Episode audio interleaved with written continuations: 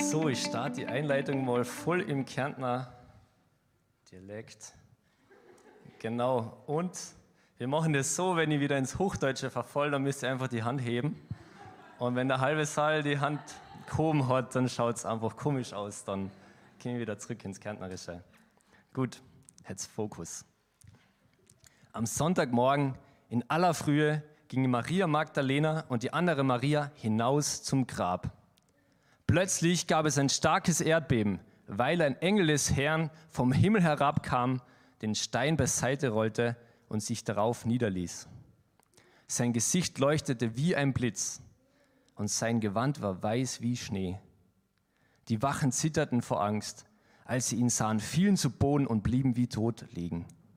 Der Engel sprach zu den Frauen, Habt keine Angst, sagte er. Ich weiß, ihr sucht Jesus, der gekreuzigt wurde.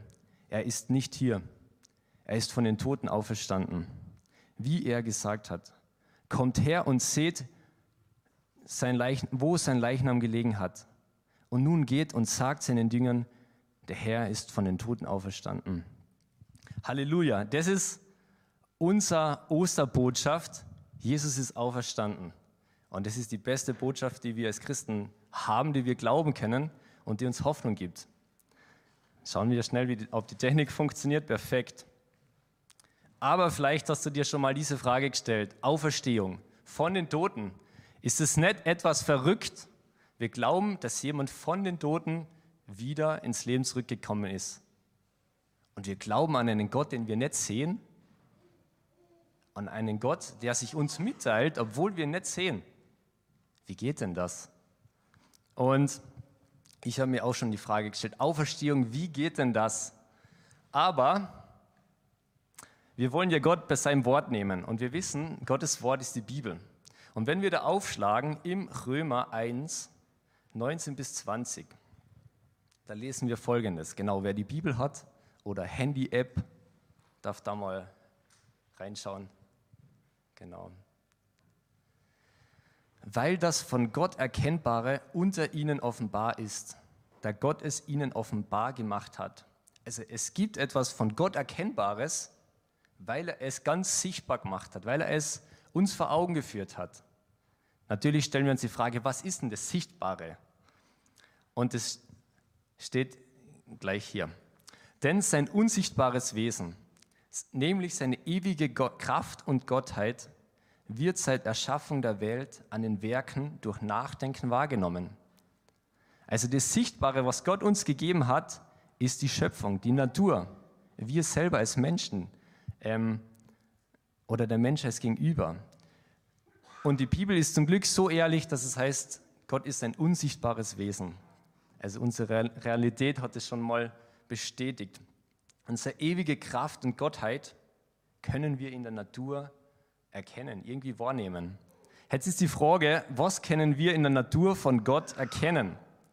Ich würde mal sagen, wenn man im Frühling so durch die Felder spaziert oder durch die Städte, die sind reichlich geschmückt mit Frühlingsblumen. Und ich glaube, Gottes Kreativität können wir einfach schon an den Frühlingsblumen da sehen, wie bunt die sind, wie unterschiedlich das Ganze da ist. Oder wenn man mal um 5 Uhr aufsteht und die Frühlings, ja, die, die Vögel zwitschern hört.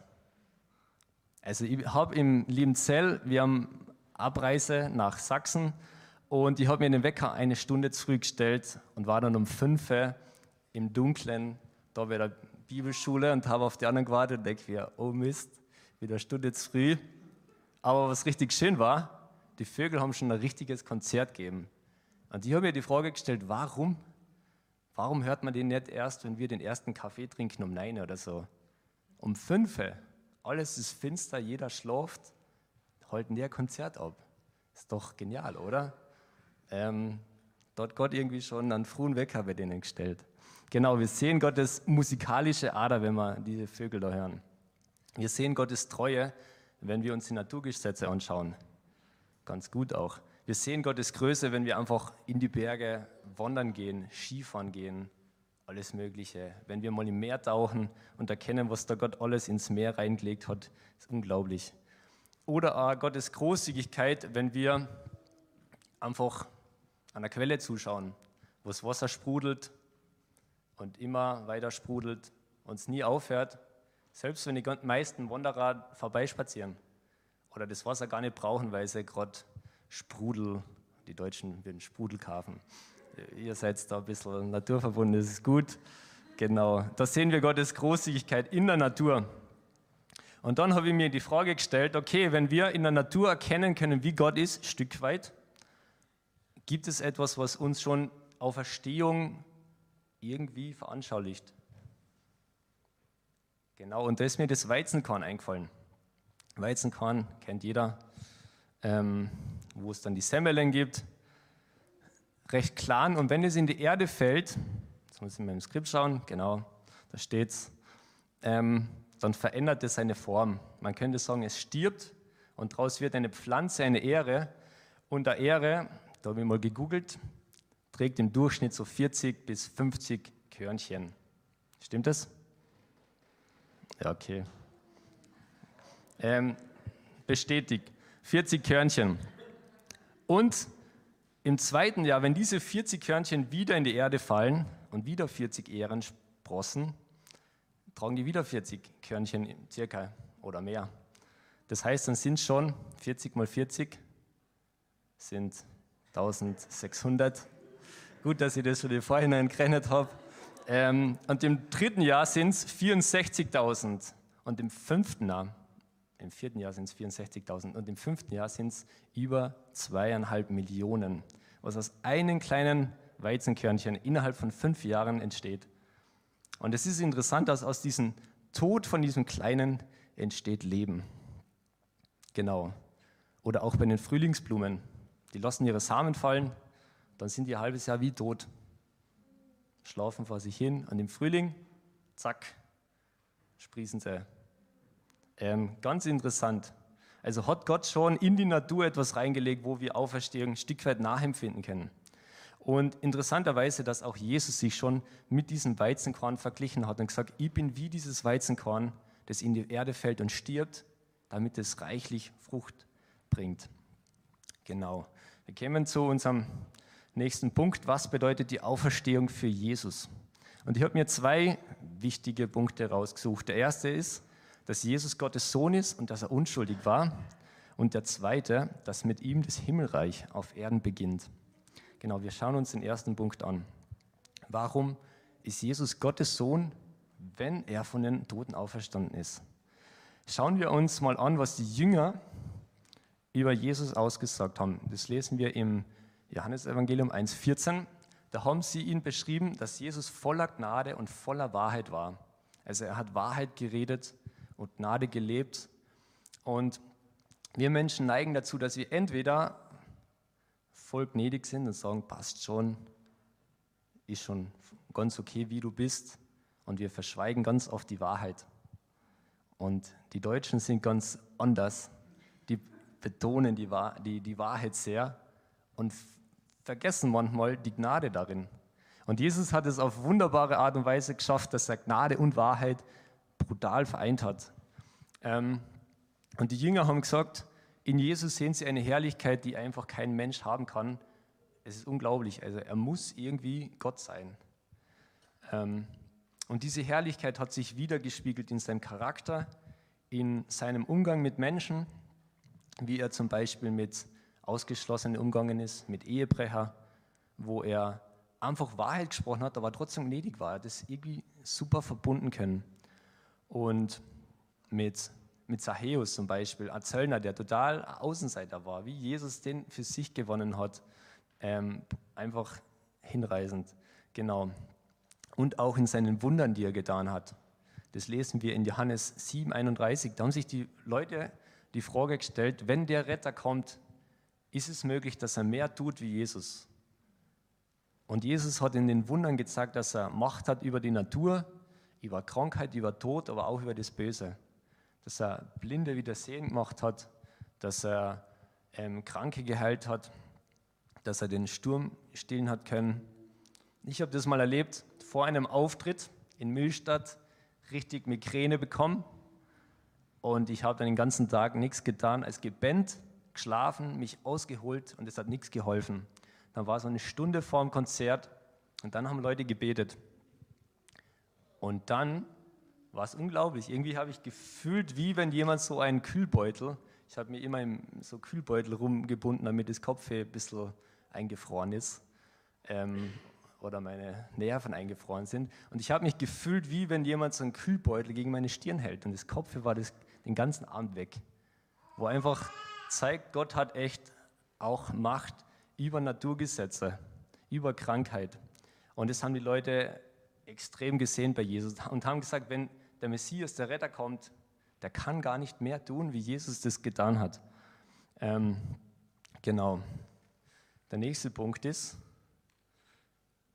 dass Jesus schuldlos war. Und zwar die einzige Anklage, die die Juden gegen Jesus gebracht haben. So, ihr seid sehr gnädig mit mir, merke ich gerade. Ähm, war, dass sie gesagt haben, er behauptet, Gottes Sohn zu sein und das geht gar nicht, weil er ist nur Mensch. Das war die einzige Anklage, die sie gegen Jesus gebracht haben oder wegen denen sie ihn ans Kreuz bringen wollten. Und selbst der Pilatus, der das Todesurteil verhängt hat, hat zu, den, zu der Menschenmenge gesagt, ich finde keine Schuld an ihm. Also warum steht sie da? Und er hat erkannt, dass sie ihn rein aus Neid ausgeliefert haben. Und der war eigentlich unparteiisch, er war römischer Statthalter. Der hat, hat das festgestellt, dass Jesus keine Schuld hat. Genau. Wenn wir auf uns schauen, ich glaube, wir sind, wenn wir ehrlich sind, haben wir, glaube ich, alle Dreck am Stecken, jeder von uns. Ähm, wir sind, keiner von uns ist 100% gerecht vor Gott, niemand. Und das sagt auch schon die Bibel, darin sind wir alle gleich. Und was ist dieser, diese Konsequenz von von unserer Schuld, die wir, also ein gutes Beispiel, Gott sagt, du sollst nicht lügen. Und damit ich wo besser durchkomme, lüge ich mal jemanden an und bin besser dran. Ähm, dann mache ich mich schuldig an meine Mitmenschen, weil ich habe ihn angelogen, aber ich verschuldige mich auch gegenüber Gott, weil er dieses Gebot gegeben hat. Ähm, du sollst nicht stehlen oder wir sollen nicht beneiden. Wow, gar nicht einfach.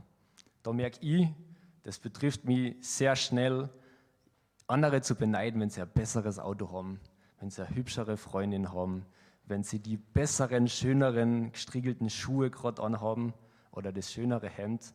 Oh, das geht so schnell, dass man beneidet. Und Gott sagt, hey, sei doch dankbar. Ähm, wünsch dem anderen nichts Böses. Wie schnell wünschen wir dem anderen was Böses und tragen auch noch ein bisschen was dazu bei, damit es dem anderen mies geht. Also wir machen uns schuldig an Menschen und an Gott. Und die Bibel sagt, die Konsequenz von unserer Schuld ist, dass wir sterben müssen. Das ist bei uns Menschen gekommen. Und dass wir von Gott auch ewig getrennt sein müssen für unsere Schuld, die wir auf uns laden. Und da sind wir alle gleich. Ähm, aber wenn Jesus schuldlos war, dann hat doch der Tod eigentlich kein Anrecht auf Jesus, oder? Das ist eine interessante Frage.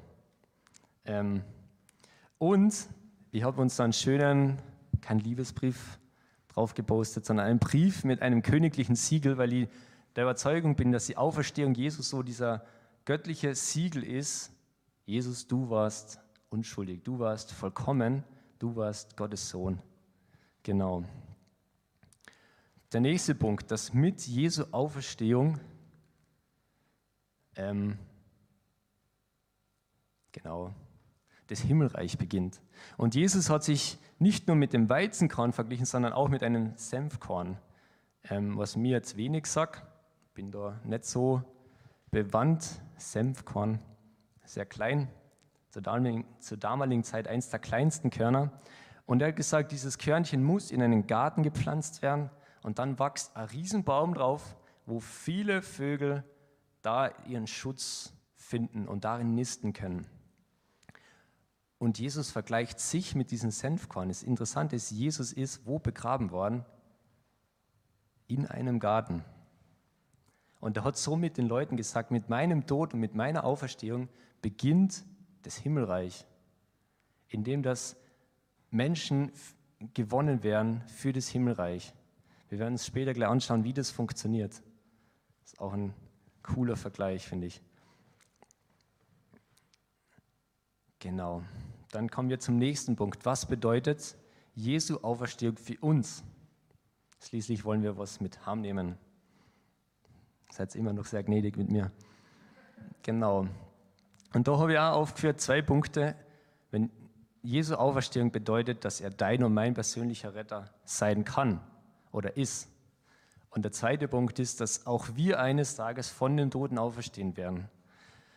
Und zwar, Jetzt wird es kompliziert, weil jetzt bräuchte ich eigentlich zwei Hände. Okay, stell dir vor, die linke Hand, das bist du oder ich. Und wir verbocken, genau, und dieses Handy ist unser Lebensfilm. Alle guten Dinge, die wir vielleicht mal gemacht haben, aber auch unsere ganze Schuld. Und jetzt brauche ich einen Mikroständer. Dule, hilf mal schnell. Genau. Und Gott ist die rechte Hand rechte Hand steht für Gerechtigkeit. Und wenn Gott auf uns schaut, sieht er auch unsere Schuld. Und es hindert uns, dass wir mit Gott Gemeinschaft haben können, dass wir ähm, wieder verbunden sein können mit Gott. Aber Gott ist nicht nur gerecht, sondern wir wissen auch, er ist liebevoll. Er liebt uns und, das, und er will uns in, ja, in diesen Schlamassel nicht alleine lassen. Deshalb schickt er Jesus auf die Erde und sagt, gib mir deine Schuld, ich bezahle dafür. Und so können wir unsere Schuld Jesus geben. Jesus hat dafür im Kreuz bezahlt, damit diese Schuld nicht mehr existiert, damit Gott wieder mit uns in Verbindung treten kann und wir Gemeinschaft haben können mit Gott. Und dieser Tauschhandel, danke, sehr gut, ähm, dieser Tauschhandel passiert nicht automatisch sondern dieser Tauschhandel, sagt die Bibel, passiert, wenn wir an Jesus Christus glauben, wenn wir unser Vertrauen auf Jesus setzen. Und manche legen Wert, dass man das der Gebet spricht, sagt, Gott vergib mir, ähm, Jesus nimm du mir meine Schuld ab, ich glaube an dich. Und dieses Gebet drückt eigentlich nichts anderes aus als Glaube, Vertrauen und Treue über die eigene Schuld. Und das bietet uns Gott an und wird uns nochmal richtig gut vor Augen geführt zu Ostern, dass deine und meine Schuld, dass wir die auf Jesus schmeißen können. Ähm, da gibt es ein Kinderlied, ähm, da heißt es, ich schleudere, ich schleudere meine Sorgen auf Gott, soll er sich darum kümmern, also werfe ich sie fort oder lasse ich sie dort. Und so funktioniert es auch mit unserer Schuld. Und im Refrain heißt, glaube ich, dass als Schleudermeister halte ich mich fit. Also wir dürfen unsere Schuld, unseren Neid, unseren ja, unsere bösen Gedanken immer wieder zu Jesus bringen und sagen, vergib mir. Und danke, dass du dafür bezahlt hast, damit ich Gemeinschaft mit Gott leben kann, jetzt schon auf der Erde und Hoffnung haben kann. Und mich nicht verurteilen brauche, aber auch nicht meine Nächsten verurteilen brauche. Ich glaube, das ist ganz wichtig, dass wir uns nicht gegenseitig verurteilen. Genau. Dass Jesus unsere Schuld getragen hat, das steht auch schon im Alten Testament im Jesaja das ist 700 Jahre vor Christus, ist es niedergeschrieben worden. Da heißt es, dass Jesus wegen unserer Übertretungen durchbohrt wurde, wegen unserer Missetaten, also alles, was wir verbockt haben, das hat Jesus getragen. Und ist vielleicht auch interessant, wenn wir eine Woche zurückdenken, beim Sonntag, auf was reist Jesus ein? Auf einen Ross und führt dann gleich Krieg und haut die Römer raus? Nö, also nein, na, er reitet ein auf am Esel. Und der Esel war ein Losttier, wo, wir, wo die Leute einfach das ganze Gebäck draufgebockt haben, damit es sich leichter reißen lässt. Und so ist Jesus dieser, ähm, er reitet auf einem Losttier, nicht weil er die Lost ist oder die Schuld, weil er sich schuldig gemacht hat, sondern weil er unsere Schuld auf sich genommen hat, weil er sich mit deiner und meiner Schuld identifiziert hat. Ganz wichtig. Genau. Dann geht es weiter.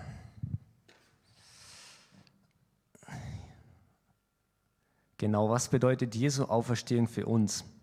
Und da wird es auch nochmal ganz konkret.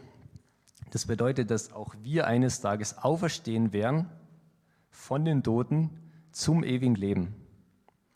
Und da habe ich mir wieder die Frage gestellt, sehen wir in der Natur irgendetwas, was uns das versinnbildlicht? Und ich bin auf die Raupe gekommen. Und zwar manche Raupen sind sie ganz unscheinbar wie diese da, gell? Die passen sich an, grün. Manche Raupen schauen richtig gefährlich aus, manche schauen sehr kreativ aus. Und ich würde sagen, diese Raupe, das sind so du und ich. Manche sind sehr angepasst, manche sind gefährlich, manche schauen sehr kreativ aus. Und die Raupe frisst sich so durchs Leben, hat ein gutes Leben, genießt die Sonne, genießt das Leben, das Gott geschenkt hat. Und auch wir sind beschenkt mit Gaben und Fähigkeiten und auch ja, äußerlich ganz gut, schön gestaltet. Ähm, Gott beschenkt uns, macht das Leben sehr vielseitig, sehr interessant und eigentlich sehr lebenswert. Aber auch ein Raupenleben ist nicht immer einfach. Und zwar manchmal gibt es einen Sturm und die Raupe verkriecht sich am liebsten irgendwo oder es schüttet wie aus Eimern und die Raupe muss aufpassen, dass sie sich nicht wegschwemmt. Und so geht es uns manchmal. Gibt Dinge, die uns oft wegschwemmen, vielleicht die Arbeit, ähm, oder Stürme, wo uns der Dreck richtig ins Gesicht bläst, wenn uns Leute ablehnen, wenn uns Leute kritisieren und sagen, wie siehst du aus? Du kannst es gar nicht. Und also das Leben auf Erde, so schön es ist, so scheußlich kann es auch sein. Und so geht es auch dieser Raupe. Ähm, und nicht nur die Welt leidet unter der Schuld von uns Menschen, sondern auch du und ich. Wir leiden dass Menschen, dass wir unter der Ungerechtigkeit von anderen Menschen leiden. Wir sehen das zum Beispiel gerade in der Ukraine, wie die Entscheidungen von wenigen so viel Chaos und so viel Tod und, und Elend anrichten. Und die Leute leiden unter den Entscheidungen von ein paar wenigen. Aber wenn wir ehrlich sind, leiden manchmal auch unsere Mitmenschen unter unserem Verhalten. Also wir machen uns da auch eben schuldig. Ähm, und irgendwann denkt sich die Raupe so, jetzt habe ich keinen Bock mehr, ich verbub mich mal und mache das irgendwie, genau. Und so geht es auch uns. Irgendwann sagt unser Körper, jetzt ist Schluss, jetzt reicht es mir, jetzt kann ich nicht mehr oder jetzt will ich nicht mehr. Und wir sterben. Aber das Schöne ist, dass alle, die an Jesus Christus glauben, die Hoffnung haben, dass sie wie diese Raupe auferstehen zum neuen Leben. Und genau die Raupe so dick wie man sie da sieht, ist unfähig für dieses neue Schmetterlingleben. Und so ist auch unser körperlicher Leib, obwohl er begabt ist und gut aussieht und zu vielen Dingen echt nützlich ist, nicht passend für die Ewigkeit. Wir kriegen einen Auferstehungsleib. Und das lesen wir auch schon im Korinther 15. Da heißt es, denn unser vergänglicher irdischer Körper muss, einen himmlischen Körper, muss in einen himmlischen Körper verwandelt werden, der nicht mehr sterben wird, wie bei dieser Raupe.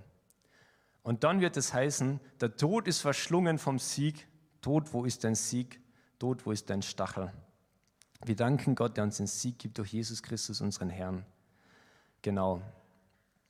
Und eine andere Stelle, die ich persönlich sehr cool finde, da heißt es, wer ist es, der die Welt überwindet? Wer diesen ganzen Hass, diese ganze Schuld überwindet, wenn nicht der, der glaubt, dass Jesus Christus der Sohn Gottes war.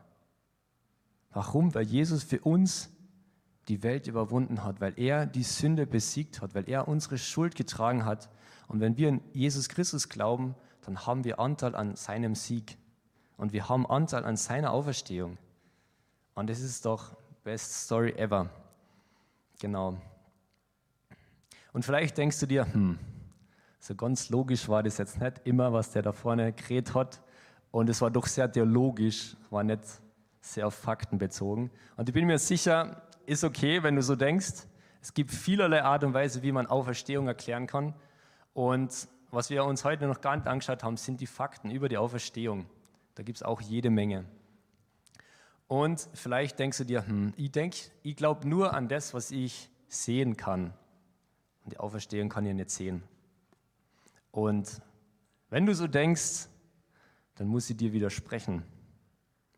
Weil ich bin mir sicher, dass du an vieles glaubst, was du gar nicht sehen kannst. Und zwar, hat jemand von euch schon mal den Wind gesehen? Das ist fies, gell?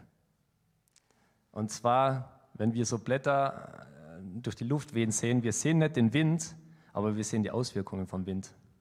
Man kann den Wind berechnen, aber man kann nicht sagen, schau, da ist der Wind. Wir sehen nur die Auswirkungen. Oder Strom. Hat jemand schon mal Strom gesehen?